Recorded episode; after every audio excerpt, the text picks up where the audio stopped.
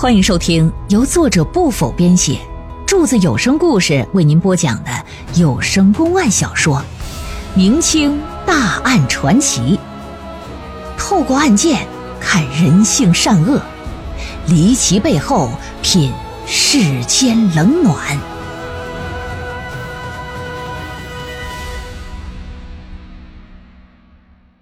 海公案之成员死尸。第三回，上文书咱们讲到，说啥呀？说这个表妹死活不承认，嘴还挺刁。老爷一看，行啊，我让你嘴硬，我可让媒婆上堂验明正身，我看你是不是个完璧。媒婆上堂之后。海瑞让人在大堂之上拿屏风，临时就搭建了一个密封空间。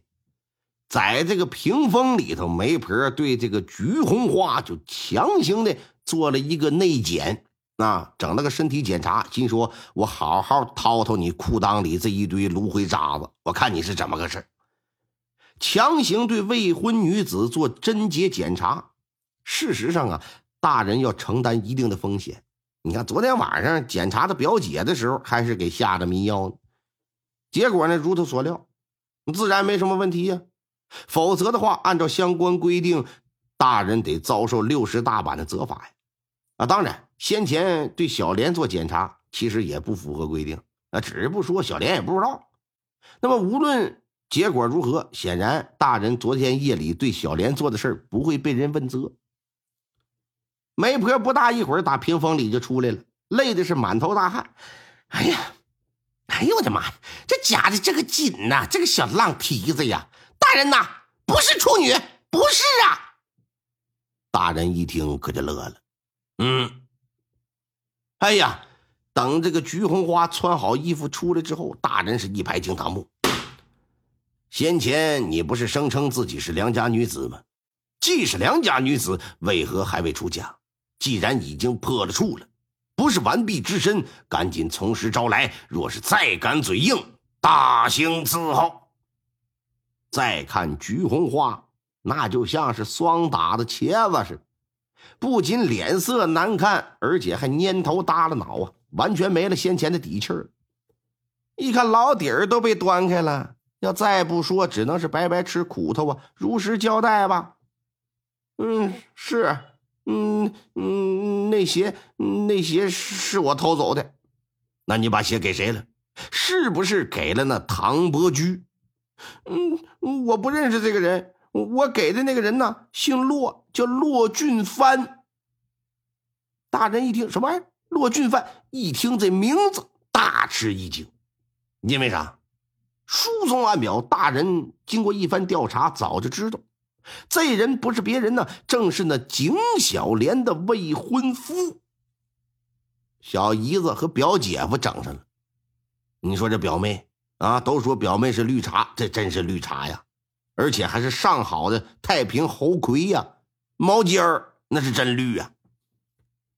据这个菊红花交代，就在小莲母亲生病，景小莲搬到正房去住的第二天。这绿茶婊呢，闲着无聊，下午啊，在一个丫鬟的陪同之下，出离景家，去了不远处的城园里边去游览去了。十月呀，脐橙成熟了，收获的季节呀。走在城园之中，菊红花就看树上的橙子呀，这一个个的啊，又大又饱满，金黄的，欢喜的不得了。随手摘了两个，给身旁丫鬟一个，正准备剥了皮尝尝味道怎么样呢？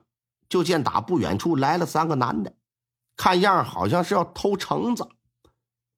这绿茶婊呢，就快步走过去了，连番质问说：“你们什么人呢？”其中有一个自称说：“小生姓骆，叫骆俊凡，我乃是这家成员景小莲的未婚夫。啊，我跟两个好友路过此处，一看橙子也熟了，想摘几个尝尝鲜。”丫鬟就在这绿茶婊的耳旁啊说了一句：“说确实，我家小姐的未婚夫确实叫骆俊帆。”绿茶表妹打量打量这骆俊帆，她说：“嗯，栽吧，早晚都是一家人，栽几个橙子能怎么的？栽吧。原本以为这事儿就过去了，可当天晚上，这绿茶婊躺床上迷迷糊糊，刚要睡着的时候，就听啊，砰砰砰，有人敲窗户。起初还以为是做梦呢，随着敲窗户的声音越来越清晰，睁开眼睛再一听，才知道确实有人敲敲窗户。一下可就坐起来，谁呀？就听外头有人搭话，说自己是罗俊帆，啊，还称菊红花为景小莲，以为是小莲跟这屋呢。说他们既是订了婚的未婚夫妻，早晚都得在一块儿。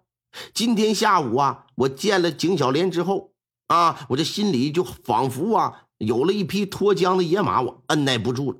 我决定今天晚上想要和你相会，希望咱俩能成就好事。哎呀，这小绿茶一看骆俊帆把她当成自己的表姐景小莲了，因为俩人没见过面。古代那股劲儿，那不到新婚之日不允许你见面，也没有照片，也没有微信的。一时之间呢，这心思可就是百转千回。脑子里边一回想，白天见到骆俊帆的样子，也是啊，仪表堂堂，气质儒雅。这无精半夜的大小伙子，跟个女的说干那事，自己也没干，也挺好奇，这心就挺跳的。他也听自己的表姐说过，说骆俊帆呐，书读的很好，明年有机会考举人。另外呢，还说骆家呀条件不错，日后嫁过去啊，当然得是日后啊，就日了之后嫁过去，即便骆俊帆不能做官为臣。凭借他们家的丰厚家产，也可以过上衣食无忧的日子。此外，这表妹还听说，对于有婚约的人呢，如果成亲之前一方和别人发生了关系，那么即便是闹到官府，官府一般的也只承认有婚姻事实的那一对说白了就是跟谁睡了，你就跟谁在一起。一想到这儿。这小姑娘就动了歪心思了，决定我冒充我表姐，我和你呀先成个好事吧，我也尝尝滋味，从而呢，我彻底取代我表姐。你家世也挺好的，是不是？开了窗户，把外头人就给放进来了。这都让进屋了，那下边的事那咱就不说了吧。你不能说俩人都让进屋的孤男寡女坐床床上翻了一宿的绳吧？那指定不可能啊。那无非就是被子下边、褥子上面那点事儿呗。一夜风流啊，嗯，只恨春宵苦短呐。第二天早上，天快放亮的时候，俩人约定了，以后每晚午夜时分以敲窗为号。什么号啊？三长两短。你看你取的这个暗号，呃，真是有个三长两短。听到之后，你就给我开窗户。之后接连几天，俩人都偷偷私会。期间呢，这对方还夸赞夸赞这表妹说：“你的小脚啊，可真好看。”嗯，想要啊他的一双鞋留个纪念。这表妹呢，就偷拿了景小莲缝制的那双鞋给了对方。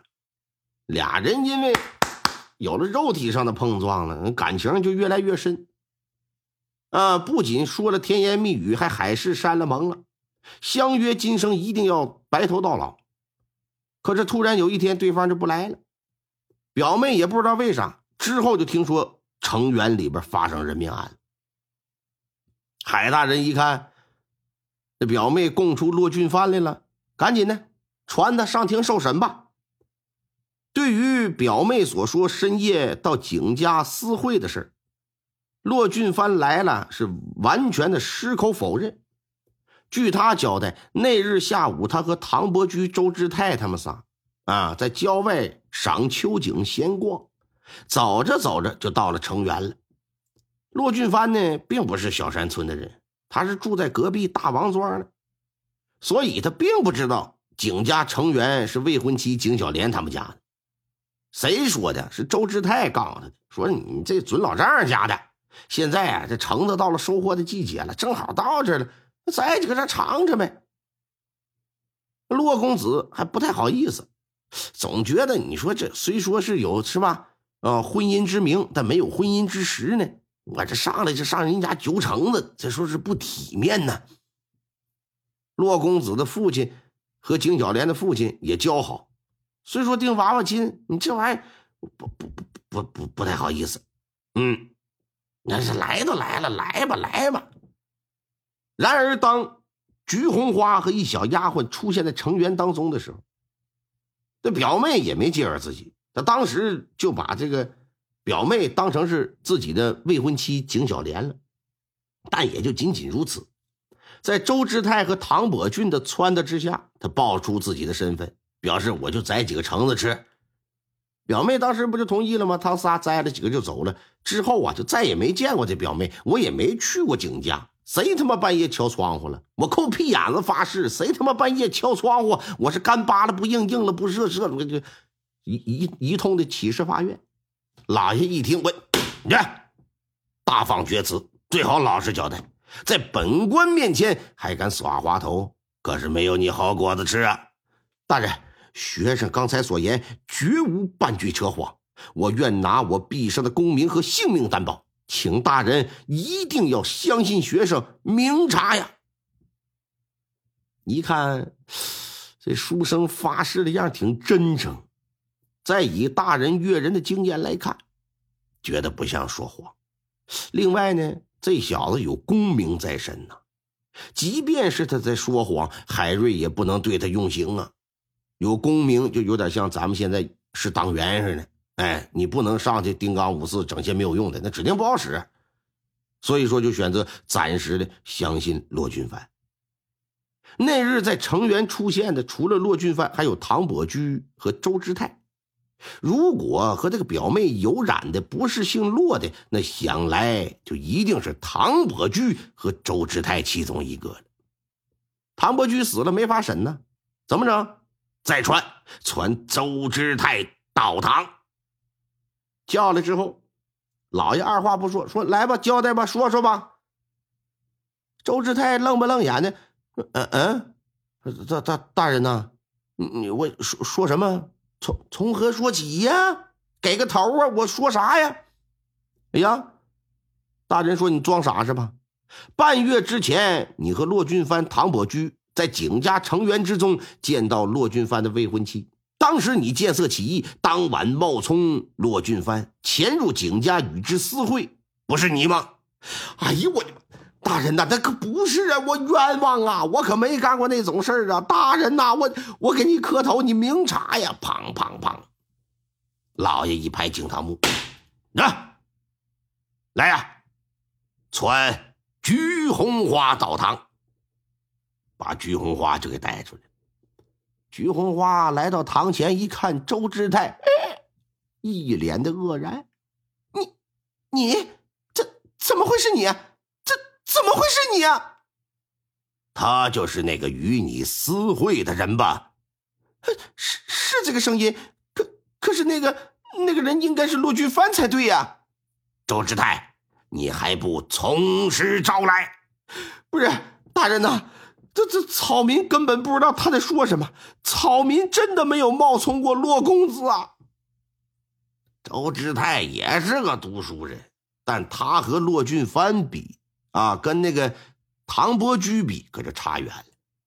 至今呢，他连个秀才都没考上，没功名。表妹又只认识他，老爷哪能对他客气？一声令下，来呀，给我上夹棍！